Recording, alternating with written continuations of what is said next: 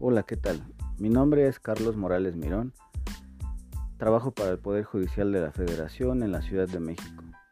Tomo clases los días sábados en la Universidad de Cecijuc. En esta ocasión hablaremos de la empresa.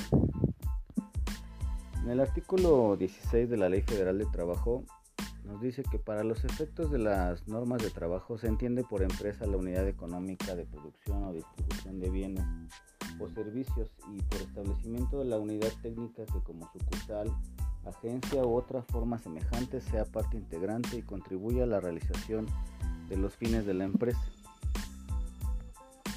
Para el Código de Comercio se entiende por empresa o negociación mercantil el conjunto de trabajo, de elementos materiales y de valores incorpóreos, coordinados para ofrecer con propósito de lucro y de manera sistemática bienes o servicios para Barrera Graf, es una figura esencial del nuevo derecho mercantil que consiste en el conjunto de personas y cosas organizadas por el titular con el fin de realizar una actividad onerosa, generalmente lucrativa, de producción o de intercambio de bienes o de servicios destinados al mercado. Para Mantilla Molina prefiere emplear el vocablo negociación, que predica como conjunto de cosas y derechos combinados para obtener u ofrecer al público bienes o servicios sistemáticamente y con propósito de lucro. En el visto en clase nos dice que el conjunto organizado e integral de elementos objetivos y subjetivos bajo cohesión jurídica orientados hacia una actividad económica para la producción distribución, circulación o consumo de satisfactores en un mercado determinado. Eso sería la empresa. Existen diferencias entre negociación mercantil y sociedad mercantil, aunque es frecuente emplear el lenguaje coloquial, los vocablos empresa y sociedad como sinónimos, existen abismales diferencias entre ambos. Si bien debe reconocerse que están profundamente vinculados a cuyo efecto cabe recordar que, por el contrario, en términos generales, empresa y negociación son expresiones sinónimas, pues la sutil diferencia entre ambas está en que la empresa no es más que la negociación en activo. En otras palabras, la empresa envuelve un concepto dinámico, al paso que la negociación es, como antes se dijo, el conjunto de cosas y derechos que dan vida y cuerpo a la empresa. Con elementos tales, no es difícil marcar la diferencia con la sociedad mercantil. Esta última es un ente dotado de personalidad jurídica, lo que no ocurre con la negociación o empresa. La sociedad mercantil es la titular de la negociación, vale decir la empresaria. En ambas tiene un nombre, en el caso de la sociedad es el de una persona, mientras que en el de la negociación es de una cosa, sin que importe frecuentemente que frecuentemente coincidan. Ahora bien, eh, la empresa es sinónimo de sociedad irregular, mas ninguna de ellas es una sociedad ilícita. Para el caso de responsabilidad responden él o los empresarios con todo su patrimonio personal. Si, como antes se dijo, toda empresa mercantil es un acervo de cosas y de derechos sin personalidad jurídica, pero se anticipó que tal conjunto es un todo armónico, ordenado y sistematizado por su titular, asimismo legalmente reconocido y protegido como unidad. No cabe sino concluir que se trata de una universalidad de bienes. Como se sabe, la teoría de, la de las universalidades es una creación doctrinal sustentada en algunas bases legales, no muy firmes por cierto, pues arranca del supuesto de que una persona puede ser titular de, varios patrimonios cada una de las cuales constituye una universalidad más como salvedad hecha del patrimonio de la familia que es inembargable y por ello constituye una universalidad de derecho. Corresponde el cumplimiento de sus obligaciones con todos sus bienes. El comerciante deudor incurre en el mismo supuesto. Luego de sus deudas como tal responde con todo su patrimonio y no solo con los bienes y derechos afectos a su negociación, lo que conduce a formular las siguientes conclusiones. La empresa o negociación es una universalidad de, de, hecho, pues se constituye por voluntad de su titular, quien responde de sus deudas comerciales incluso con su patrimonio civil y de deudas civiles con dicho patrimonio y con los bienes afectos a la empresa. La unidad de hecho constituida por los bienes afectos a la negociación está reconocida y protegida en el artículo 434, fracción séptima del Código Civil del Código Federal de Procedimientos Civiles, en cuanto prohíbe el embargo aislado de los elementos indispensables para su operación. Convendría ponderar las ventajas e inconvenientes que ofrecería la adopción legal de la empresa individual de responsabilidad limitada, admitida y regulada en otros países, Alemania, Francia, Francia, Paraguay y Costa Rica, como patrimonio de afectación con todas sus consecuencias que se examinarán más adelante. Con referencia al derecho alemán en la misma forma se pronuncia Heinzschirmer la empresa, nos dice, es una unidad económica, pero en ningún caso una unidad jurídica. Especialmente la empresa de un comerciante individual no puede considerarse como un patrimonio separado del resto de su hacienda. Que sea susceptible de otra, de otra ordenación jurídica, sus acreedores por razón del negocio que explota pueden dirigirse contra todos los bienes de su propiedad privada. De la misma manera, que los acreedores de índole civil pueden dirigirse contra los que constituyen la empresa.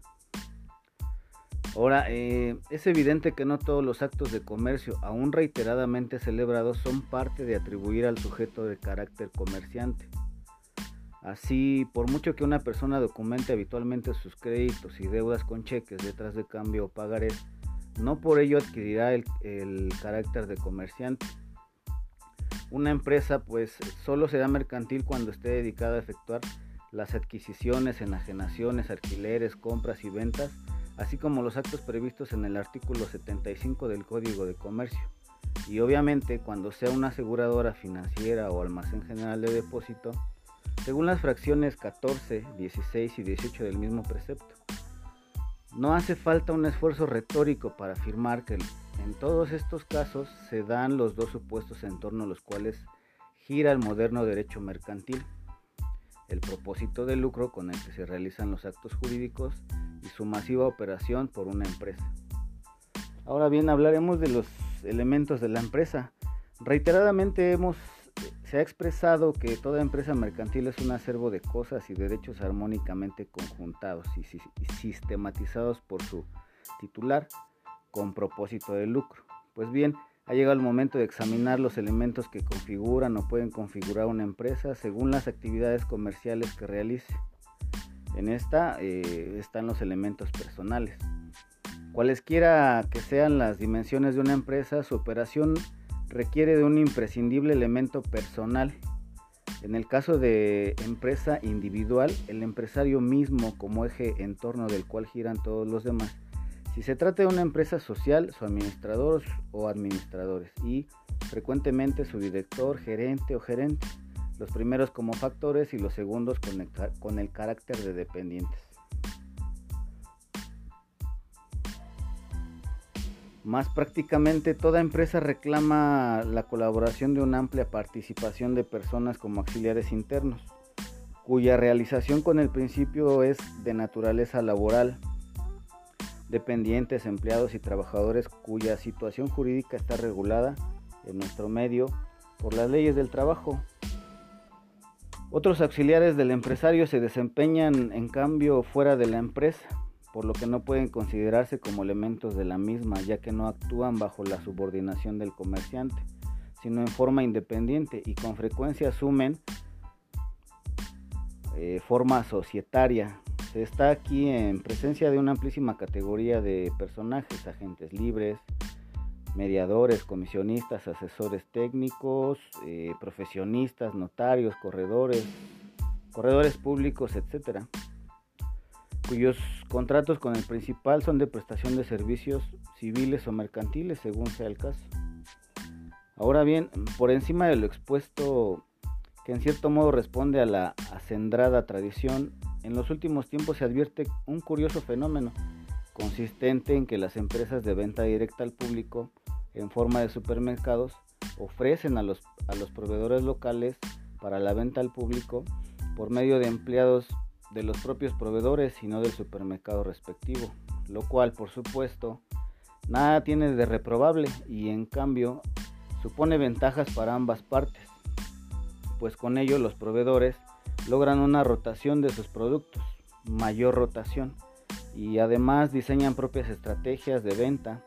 Las tiendas de autoservicio por su parte ven reducidos sus costos al disminuir su plantilla laboral. Por su parte, también los consumidores reportan ventajas de tal mecanismo, principalmente la del mejor conocimiento de los productos y servicios por parte de los empleados designados por los proveedores, así como la más fácil y pronta localización de los productos deseados. Obviamente, en tal caso no puede considerarse que el personal de que se trate de que se trata forme parte de la empresa respectiva, sino de la proveedora. Una forma empresarial todavía desconocida en nuestro medio es la empresa individual de responsabilidad limitada. Ahora bien, en los elementos materiales encontramos aquí los bienes tangibles que el empresario incluye en sus inventarios. Si bien no necesariamente son de su propiedad, pues los puede aprovechar también según su naturaleza en concepto de arrendamiento puro o financiero, como dato, usufructo, depósito o consignación. Se trata pues de los inmuebles, el mobiliario y equipo, la mercancía, el efectivo en caja y bancos, así como el papel comercial. En calidad de elementos corporales inmuebles han aparecido en nuestro país una vez más copiados de la práctica comercial estadounidense los llamados centros de distribución, que no son más que locales dispuestos en naves industriales, preparadas para almacenar mercancía de, las, de la más diversa índole, mediante los respectivos contratos de arrendamiento, de arrendamiento o de depósito, que sus propietarios celebran con las empresas industriales o comerciales interesadas en disponer temporalmente con sus productos de dichos locales. Esta práctica ofrece ventajas a los comerciantes de mercancías tangibles que no necesitan acudir a la adquisición o arrendamiento a largo plazo de inmuebles para el almacenamiento de sus productos. Obviamente, los propietarios de dichos inmuebles son empresas mercantiles ellas mismas, por cuanto cualesquiera que sean los nombres que adopten para los contratos, en el fondo se trata de depósitos por causa de comercio previstos en el artículo 75 del Código de Comercio. Por supuesto, la empresa depositante puede hacer figurar dentro de sus activos el derecho de ocupar estos locales con su mercancía. Si bien no debe olvidarse que este derecho de ocupación puede ser de duración por, más, por demás variable, por cuanto puede solo de algunos días o de varios meses, sin descontar la posibilidad de que el contrato se celebre en una duración definida o no. En concreta referencia a nuestro país, Sectores como el farmacéutico, químico, librero, mecánico, agropecuario y eléctrico vienen estableciendo locales de esta índole, no solo para la guardia de sus productos, sino para ofrecerlos a otros comerciantes. En los elementos incorpóreos, eh, en el dilatado mundo de los llamados derechos incorporales o sobre bienes inmateriales ha planteado en el curso de los últimos dos siglos apasionantes discusiones de modo especial a propósito de su, de, su naturaleza jurídica, extensión y duración. Y no podría ser de otro modo, visto que se trata de bienes intangibles que son producto de la mente humana, que por tanto para manifestarse precisan indefectiblemente de medios materiales idóneos tipografías, impresos, aparatos, equipos eléctricos o electrónicos audiovisuales, etc. En la doctrinaria y legislativamente estas expresiones del ingenio humano se ubican en dos grandes campos, el de la propiedad industrial y el conocido como derecho de autor. En los derechos de la propiedad industrial podemos encontrar marcas, patentes, secretos industriales, avisos comerciales, denominaciones de origen. Eh, por otro lado, los derechos de autor, como podemos encontrar literarias, didácticas, artísticas, científicas, audiovisuales, arquitectónicas. Eh, en cuanto a las expresiones de la propiedad industrial hay que decir que las marcas son manifestaciones gráficas, letras, palabras, dibujos, diseños, o plásticas, formas de envases que sirven para distinguir los productos o servicios de un empresario de los de sus competidores. Por tanto, la protección solo se obtiene cuando son originales no descriptivos y se tiene derecho de ellas mientras exploten, a condición además de que satisfagan ciertos requisitos administrativos. Eh, toda invención, invención es una creación humana que permita transformar la materia o la energía que existe en la naturaleza para su aprovechamiento por el hombre y satisfacer sus necesidades concretas en la inteligencia de que solo será patentable una invención nueva y susceptible de aplicación industrial. Ahora bien, el derecho que confiere una patente dura 20 años, contados desde que se haya solicitado, transcurridos los cuales caerá en el dominio público. En cambio, se considera secreto industrial a toda información de aplicación industrial o comercial que guarde una persona física o moral con carácter confidencial y que la coloque en mejor situación competitiva y económica frente a terceros que realicen las mismas o parecidas actividades y siempre que haya tomado todas las medidas adecuadas para su confidencialidad. El nombre comercial, que en modo alguno debe confundirse con el nombre civil del comerciante o persona física, o con la denominación o razón social de la persona moral empresaria, aunque sean idénticos, es únicamente el de una empresa o establecimiento industrial, comercial o de servicios. Dicho de otro modo, es el nombre de una cosa, la empresa, y no el de una persona, por mucho que como frecuentemente sean coincidentes. Por lo que se refiere a los avisos comerciales, son las frases o oraciones que tengan por objeto anunciar al público establecimientos o negociaciones comerciales industriales de productos o de servicios para distinguir de los de su especie. Se entiende por denominación de origen el nombre de una región geográfica del país que sirva para designar un producto originario de la misma y cuya calidad o característica se deba exclusivamente al medio eh, geográfico, comprendiendo en este los factores naturales y humanos. Un ejemplo, el ejemplo más claro es la propiedad industrial. En la propiedad industrial es la conocida denominación tequila, aplicada a la famosa bebida que se produce particularmente en el estado de Jalisco, o la talavera que se produce en el estado de Puebla.